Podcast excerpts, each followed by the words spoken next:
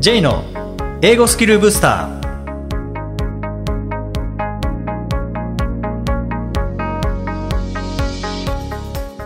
こんにちは J こと早川浩二ですこんにちは、アシスタントのあきです。この番組は旅行や仕事で英語を使えるようになりたい方、TOEIC などの資格試験の勉強をしている方、英語学習へのモチベーションを高めたい方にスキルアップのコツをお伝えしていく番組です。J さん、今回もよろしくお願いします。よろしくお願いします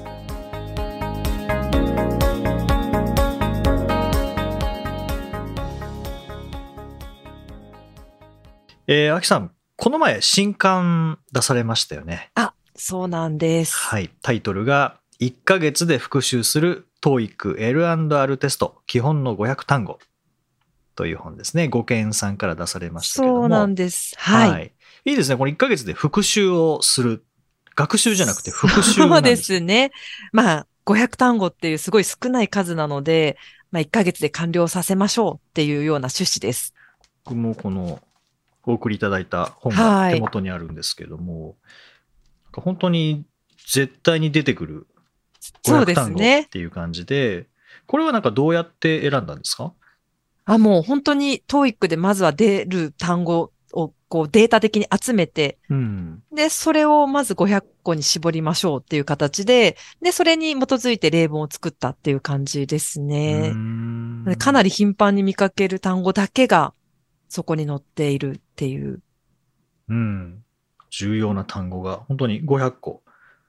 まあ日本語訳も、あの、単語によってはいっぱい訳がつくものってあると思うんですけど、それをあえて、こう、多くても2つとか。そうですね。絞りましたね。うんまずはこれさえ覚えとけばなんとかっていう。まあ、それを覚えられたら次のステップ進めばいいと思うので、まずはこれを覚えましょうっていうのだけ厳選して、意味も選んでます。うんうん。ですよね。で、本当にこれ1ヶ月でちゃんと終えられるように、1日目、2日目、3日目っていうのがこう書いてありますもんね。そうですね。なんかはいスケジューリングもしっかりされているので、進めやすいかなって思います。これ今見てるとこう24日目までなんですけど、これ24日を1ヶ月という。ああ、感じですかねそうでしたっけ、はいそうでしたっけ？今更。あ、でもそうですね。多分、うんあの、少し余裕を持たせてるっていうのはあるかもしれないですね。うん。まあ週ど末お休みとかそうですね。週末おみ。休みしてっていう感じでもうん。いいかなと思います。はい。ぜひ、あの、お手に取ってみていただけたらと思いますけども、まあ、実は僕もですね、あの、はい新刊出まして、えおめでとうございます。ありがとうございます。タイトルがですね、TOEIC L&R テスト、ボキャブラリーブースターということで、まあ、このタイトルからも、あの、わかるんですけども、まあ、毎日出しているメルマガのボキャブラリーブースターから、こう、派生させたっていう言い方も変かもしれないですけども、はいまあ、そこでお送りしている、まあ、5個の単語ありますけども、まあ、単語というかフレーズですね。えーそれを、まあ、厳選して、えー作ったというもので、まあ、今日はですね、えーまあ、せっかくなので、その効果的な、まあ、学習法、まあ、活用法ですね、お伝えできたらなとえー思うんですけれども、あの、これ、初めににも書いたんですけども、はい。えーこの本のボキャブラリーブースターの、まあ、コンセプトとしては、えー定着を早く、それから理解を深く、うんうん。そしてスコアを高くっていうこの、うん。まあ、3つのブースターというコンセプトであの書かせて、えーいただきました。で、まあまあ、これじゃあページはどういうふうに構成されているのかというとまず見出しのフレーズとしてあの1ページに5つのフレーズが掲載されているんですね。でこれはあのメルマガをお読みいただいている方は、まあ、毎日5つのフレーズがあの届くと思いますけども、まあ、あれが入っているような感じですね。で、このセット、5つのセットを、まあ、ブースターと、えー呼んでいてですね、えーブースター1からブースター200まであの入っていて、うんなので合計1000フレーズ。わあ、ですごいですね。はい。で、このブースター、まあ、5個で1ブースターなんですけども、で、そのブースターが10セット、まあ、10ブースターで、えー1ユニットを構成していて、うん。えーその10セット、1ユニットごとに復習テストがあると。あ、テストがあるんですか？そうですね。はい。えー。うん。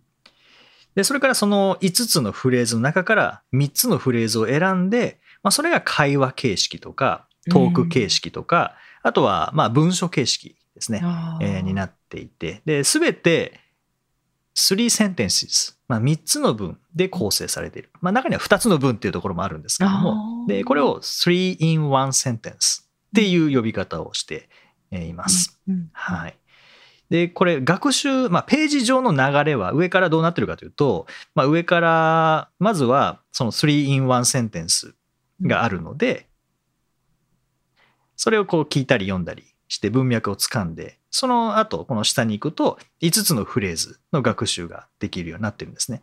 で、すべてのフレーズに対して日本語訳と、あと解説、で、あとは派生語とか同義語とかっていうのがあのついているので、えーよりこう深く学ぶことができるという感じですね。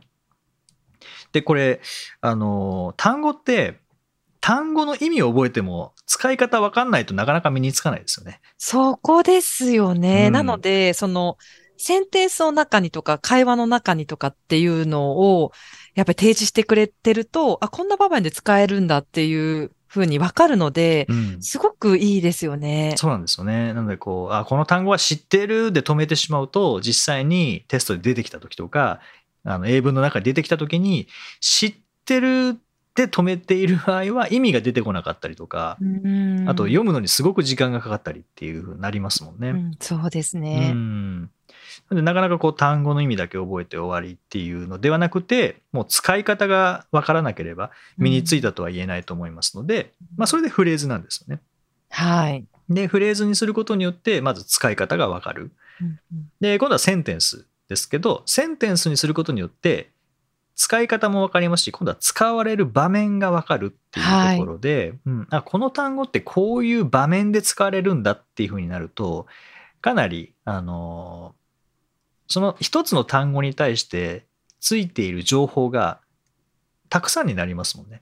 そうですね。うん一石二鳥以上の。そうですね。はい。というのをまあ狙いとしてはいえーなのでまあ理解は深くなりますし定着も早くなるとその結果理解度が上がるのでスコアが高まるというような流れになっていますでこのセンテンスなんですけれどもこれパート3っぽいあの会話形式とか、うんパート4っぽいトーク形式それからまあパート7っぽい文章形式になってるんですけどただそうは言ってもあのセンテンス3つだけなので例えば会話形式で言うと男性が1個喋って女性が1個喋って男性が1個喋って終わりっていう。感じなの。でなるほど。あの、パート3みたいに、こう、長い会話じゃないんですよね。ああ、でもそれで十分状況はわかりますよね。状況わかりますね。はい。うんうん。そういった形で、で、このセンテンス、あの、ロスタロックさんが作成してくださってるので、えーまあもちろん質も高いですし、それから、まあさっきお伝えしたように、こう、長すぎない。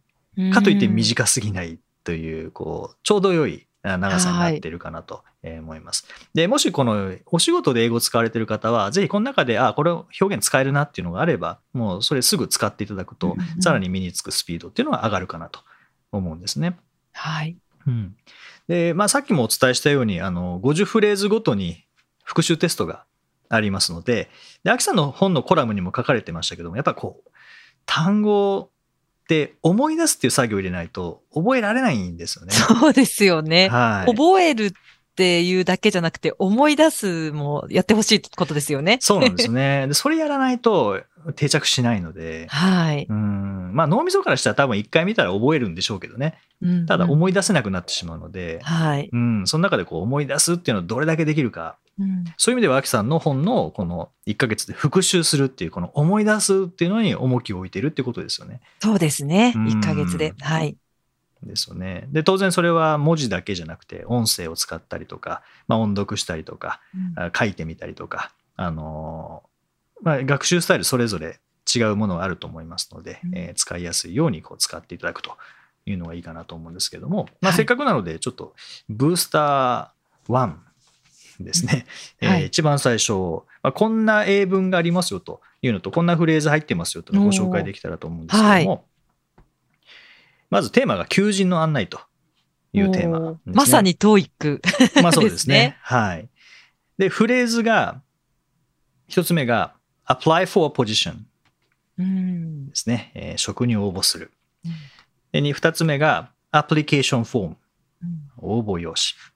え三つ目が、provide a list of references。うんはい。ちょっと難しいのも入ってますけどね、references。はい紹介先のリストを提供する。うんはい。で、これが、えー上にある、あの、ロスに書いてもらった、まあ、本文っていうんですかね。そこに入っているという感じですけども、それって何かというと、まあ、上のところ読みますね。うん You can apply for a position at Alpha Corp by visiting the website.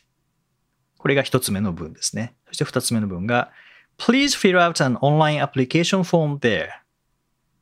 これが二つ目の文です。そして最後三つ目の文が You can also upload your resume and provide a list of references.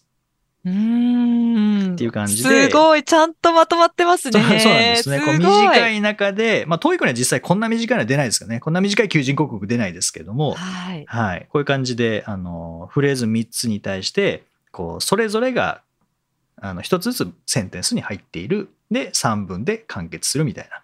いやー、素晴らしいですね。いや、もう本当まさに TOEIC ならでは、もうポ TOEIC に出てくる内容ですよね。そうですねよく見かけるっていう。はい。で毎日のメルマガではさすがにここまでできないので、これを毎日配信はできないので、はいえー毎日のメルマガではもうフレーズ5個だけうんなってますけども、もうそれをかなりこう拡張している。感じですよね。はい。で、まあ5個紹介しているフレーズの中で3つは今の中に入っていて、で残りの2つは何かっていうと、あの、ブーストアップっていうようなえー感じで2つ並べられてるんですけども、それが、まあ単、フレーズで言うと4つ目ですね。4つ目が qualified applicant、えー資格のある応募者。で、最後5つ目が send your resume うんね、履歴書を送るという感じで、まあ、これで1ページです。で、それぞれにまあ解説と日本語訳がついているという感じですね。うんうんで、一番下に、あのまあ、お役立ち情報みたいな感じで、まあ、てコーナーとしてはスコアアップブースターっていうコーナーなんですけど、まあ、ここにはスコアアップのための情報が書いてあって、今のブースター1で言うと、まあ、求人広告の話ですね。そのまま読み上げますけども、はい。求人広告には基本的な型があり、募集職種、仕事内容、必要条件、応募方法と進むことが多い。また、使われる語句も大体決まっているため、最も読みやすいものの一つである。みみたいな感じで、まあ、そのテーマに対するものとか、あとはその5つフレーズがあるのに対して、その中で1つピックアップして説明したりとか、ってっていう風になっていますので、で1ページ、もうこれだけなるほど。なんですね。はい。まあ、それが、ブースター1からブースターえー200までですね、えーありますので、まあ、合計で1000フレーズという感じですかね。なんかやっぱりこのフレーズってすごいいいですよね。なんかこの qualified applicant とかも、そこまでちゃんとフレーズになって覚えてたら、例えばパート5で qualified なのか、qualifying なのかって、うんもしもし、あの、問題として出てきたら、選べますからね。フレーズとしてインプットしてれば。うん。そう。しかも文法力というのを使わずにいけますからね。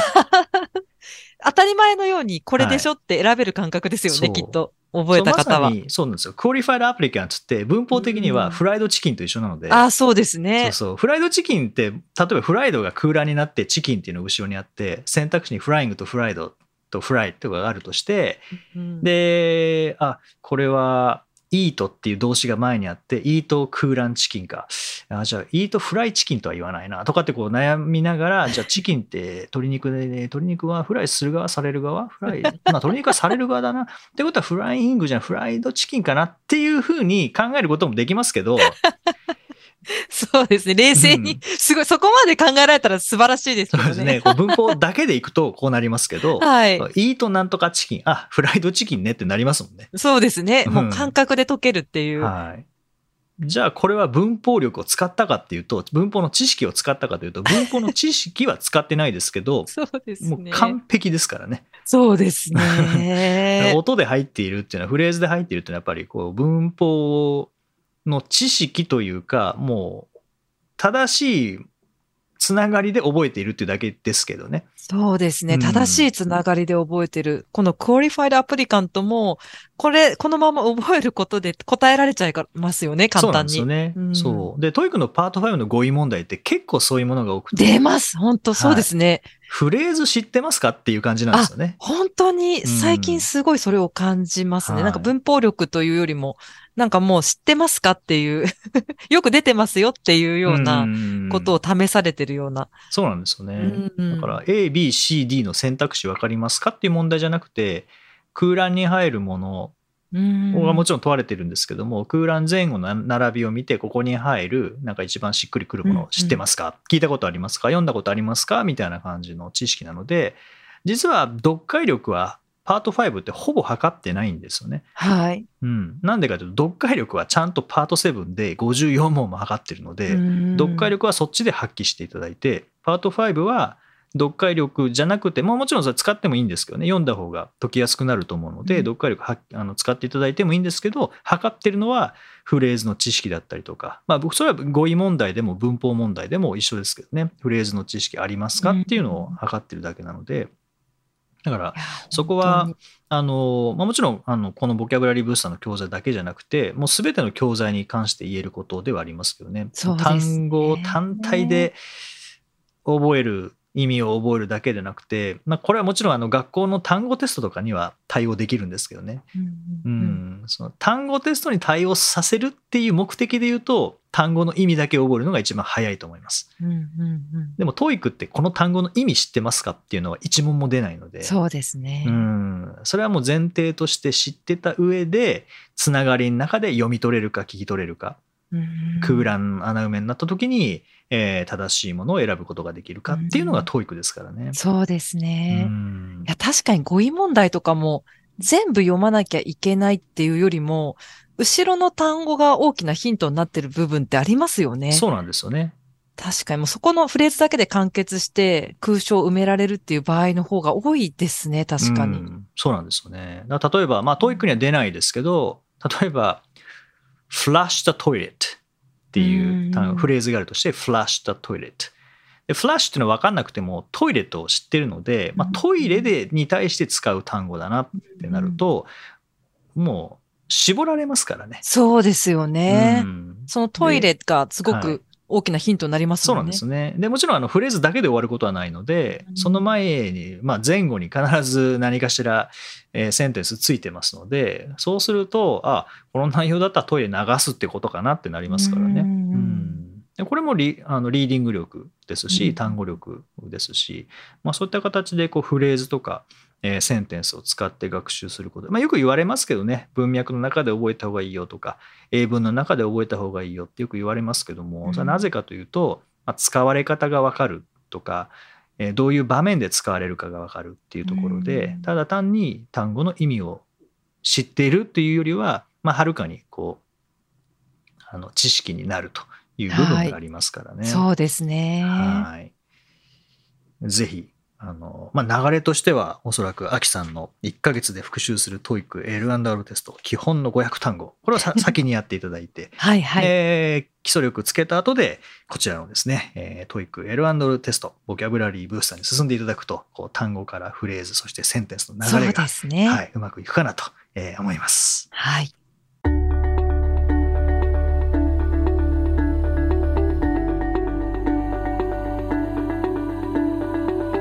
Useful expressions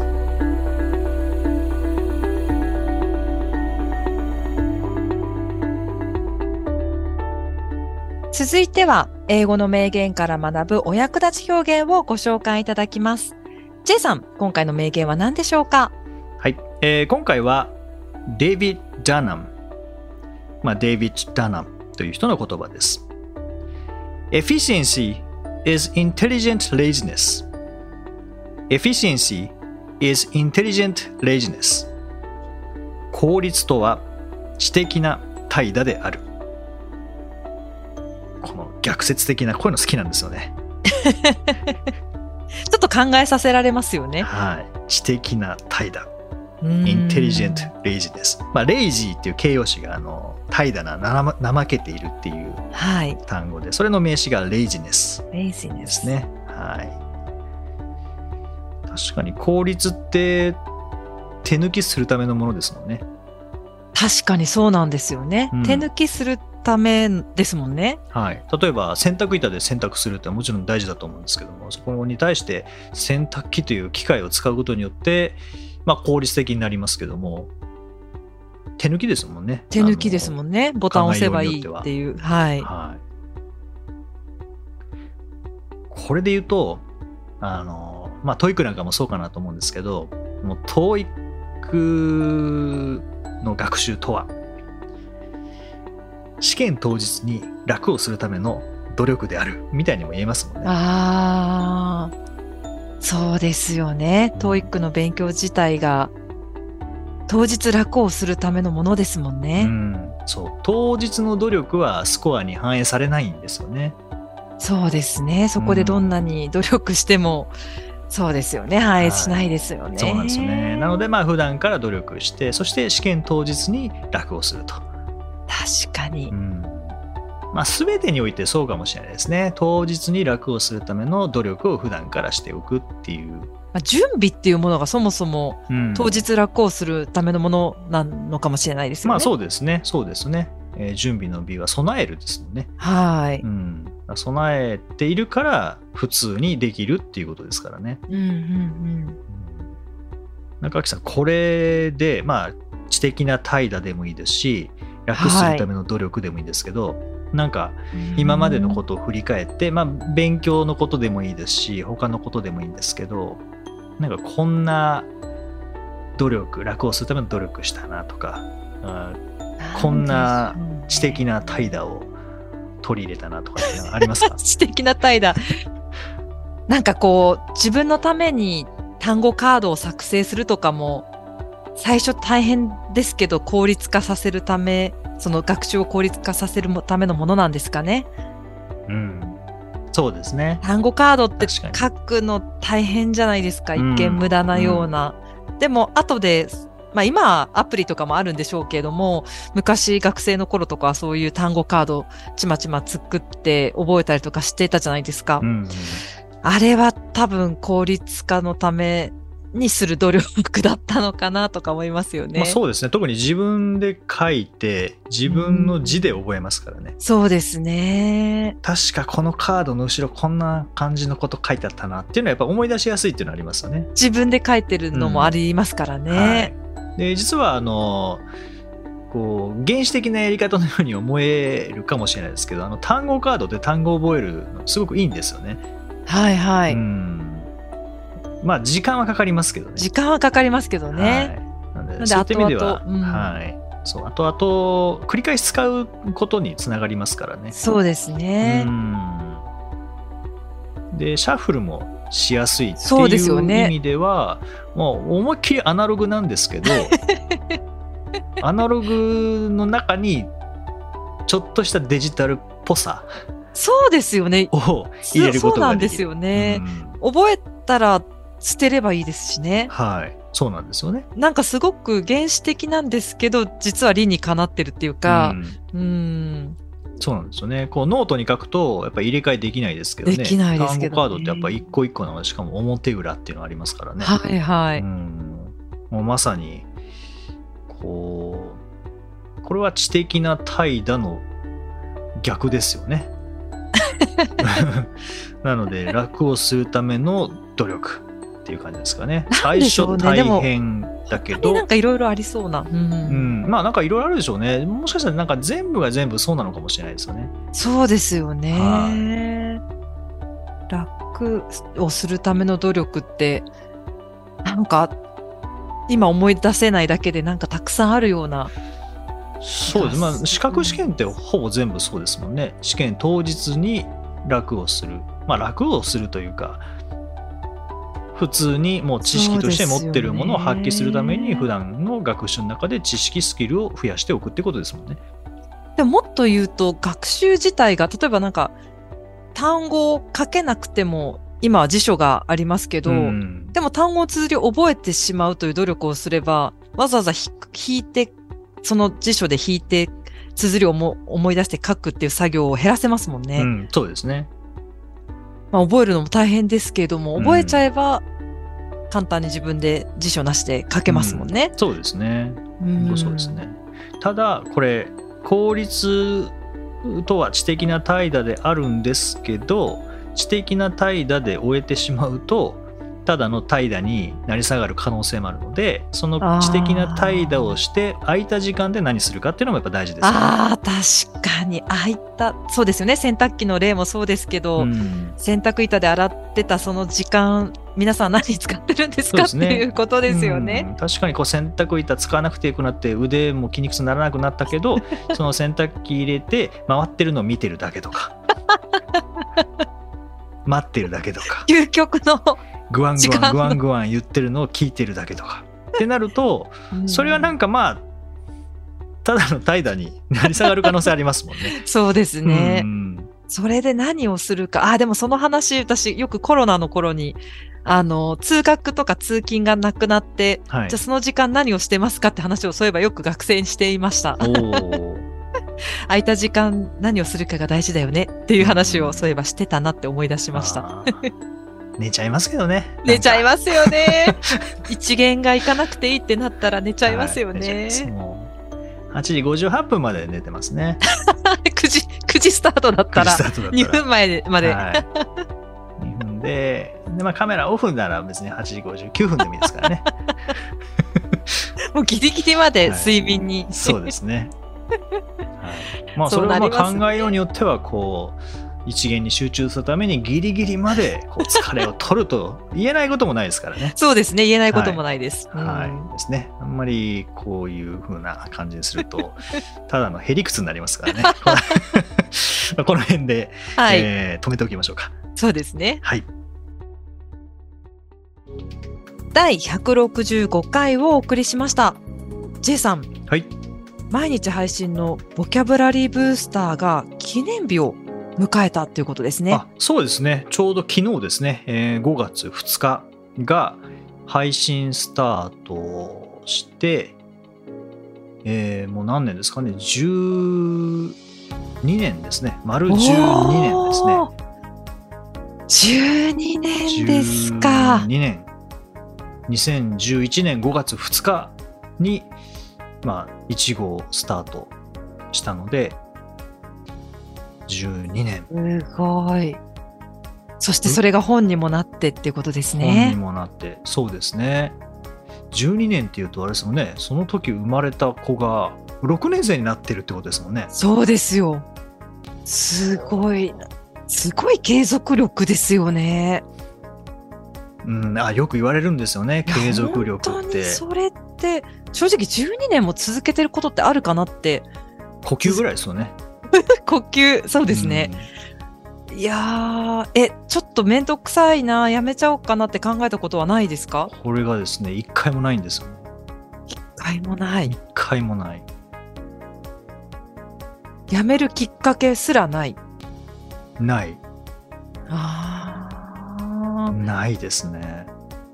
でもきっと、読者の方からの声も届いたりもするんですかね？読んでますよ、みたいなそういうのもあって、励みになるっていうのもあそうですね、もちろんそれあります。ありますよね。はい、でも一番こう読者の方からえーご連絡いただけるのは、えー何か間違えた時ですね。あ、でもそれほどちゃんと読まれてるってことですね。はい。綴りが間違ってるとか、はい内容自体がちょっとっていう時にご連絡を。ぬ抜けてますとか。名言が抜けている。はい。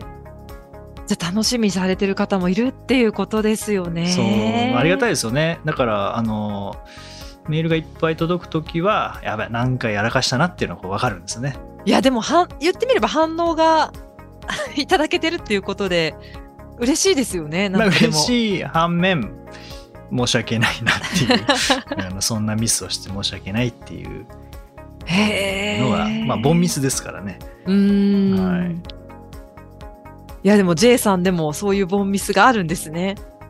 ボンミスしかないですけどね。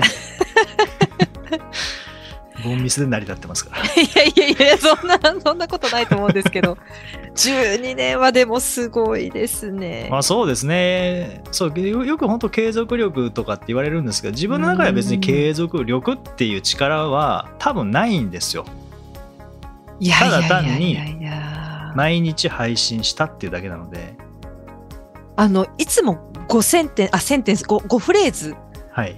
やるじゃないですか、はい書かれるじゃないですか。はいで、その中で、このフレーズそういえば書いたことあるなって、ふっとこう、思い出したりよぎることってあったりすああ、もちるんですか？ろんありますよ。それあな何何度も何度も使ってるフレーズもありますからね。さすがにあー12年の5個の中で、まあ、5個丸々重複してるのは1個もないですけど、え ?5 個丸々重複してるのは、はい。一個もない1。個もないはず。ですけど、なんだコうんコピペしたとか1個一回もないですね、うんただもちろんフレーズレベルで重複してるのは結構あります。ササブミットレポートとかって多分調べたら、まあ、12年ですからね、10回ぐらい使ってんじゃないですかね、1年にでも1回ぐらいは使うそれくらいはずなので。よく使われる、逆に言うとよよく使われるフレーズが、まあもちろん出てくるのは当然ですもんね。まあまあそうですね。はい。ただ、あ、これ一回も出したことないなっていうのもたまにありますね。あ、むしろそれがたまに、あ、これ新しいなっていう。はい。あ、これ一回も出したことないわっていうのはあります。ジャンルとしてはこだわりなく様々なジャンルから。様々ですね。はい。まあ前にもお話したかもしれないですけど、まあ5個どうやって出してるかっていうと、まず1個目を出すんですよね。はい。でそれは頭の中から急にこう出てくるものもあるかもしれませんし降ってくるものもあるかもしれませんし、うんその時に読んでるものであこれいいなボキャブラリーブースターにいいなっていうものであればそれ1個目にしたり、うん。あとは研修がある時とかはあの人に聞きます。誰々さん好きなフレーズありますかとか好きな単語ありてきますか ます？そんな質問されて。ありますあります。ちょうど先週もそれ聞いて誰々さん好きな単語1個くださいって言ったら僕は exciting が好きなんです。じゃああの明日 exciting 使いますねって言って。それ、フレーズとしては何にしたんですか、えーっと、なんだっけな、ちょっと忘れちゃいましたけど、 exciting、な、なん。忘れちゃいましたね。は好きなフレーズとか好きな単語、ちょっとでも面白いですね。英語を勉強されてる方であれば、はいなんかこれ好きなんですみたいなのあるかもしれい。ないね。なんか、そう、僕僕だったら、こう、 skyrocket っての好きだったりするので、私ソ、 sophisticated とか好きあ、です。サービススケールでいいですね。じゃあ、明日の1個目にします。あ、本当ですか？明日の1個目にするので、やったーこの収録いつしたかっていうのが、遡っていただければ分かるってことですね。そうですね。うん、あその前に今日5月分の収録ですってメールが書いちゃったので 分かっちゃうんですけどわかりますね。はい、だからそのメッセージ5月分の収録ですの次の日のボキャブラリーブースターは sophisticated から始まってますね。いやー、どんなフレーズになってるかちょっとどんなフレーズになってるかちょっと忘れる前にちょっとメモさせてください。わあ、それちょっと嬉しいですね、聞かれた側としては。んそうです。ね。うん、なので、あのもし直接お会いした時にはですね、えー明日のフレーズ、これでお願いしますっていうのをですね、言っていただければ。ただ、あのフラッシュ・ザ・トイレットは多分出さないので、もいい気もしますけどね。そうですかね。まあ、だって日常のよく見ますもんね単語ですからね。うんそうですね。まあ、そう言われてみればそうですね。うん必ずしも、まあ、ビジネスだけじゃなくてもいいかもしれないですね。はいはいはい。はいい、いと思います。あさってあたりにフラッシュ・ザ・トイレットしておきますか？すごい、なんか使われるフレーズとしてはよく出てくるのでいいまあですよね。そうですねじゃあ、はい。はい、楽しみ。にしておきますはい、明日。の分と明後日の分が 1個目は出来上がったので、まあ、ここからはこう派生させていく感わねかります。どういう発生になってるのかも 楽しみです。そうです。まあ、トイレ系のだと多分洗剤とか出てくんじゃないかなと思うんですけどね。掃除系でいくんじゃないかなと確かに確かにいいですね。はい。まあ、はい、あさすが。の。まあ、これが、この、今日このポッドキャストを聞かれている段階では、これ5月3日ですので、はい、だいぶ前ですね。あそうですね。はいそっかそっか、遡らなきゃいけないことになりますね。まあ、4月19日と4月20日ですね。なるほど。はい、この配信で sophi sophisticated なんとかっていうのと、うん flush the toilet っていうのは出てきますので、はい。また復習していただけたらと思います。はい。さて、この番組ではリクエストやご感想をお待ちしています。メッセージはツイッターやメールなどでお気軽にお送りください。また、毎日配信の単語メール、ボキャブラリーブースターの購読もおすすめです。J さん、今週もありがとうございました。どうもありがとうございました。OK, thank you for listening. See you next week.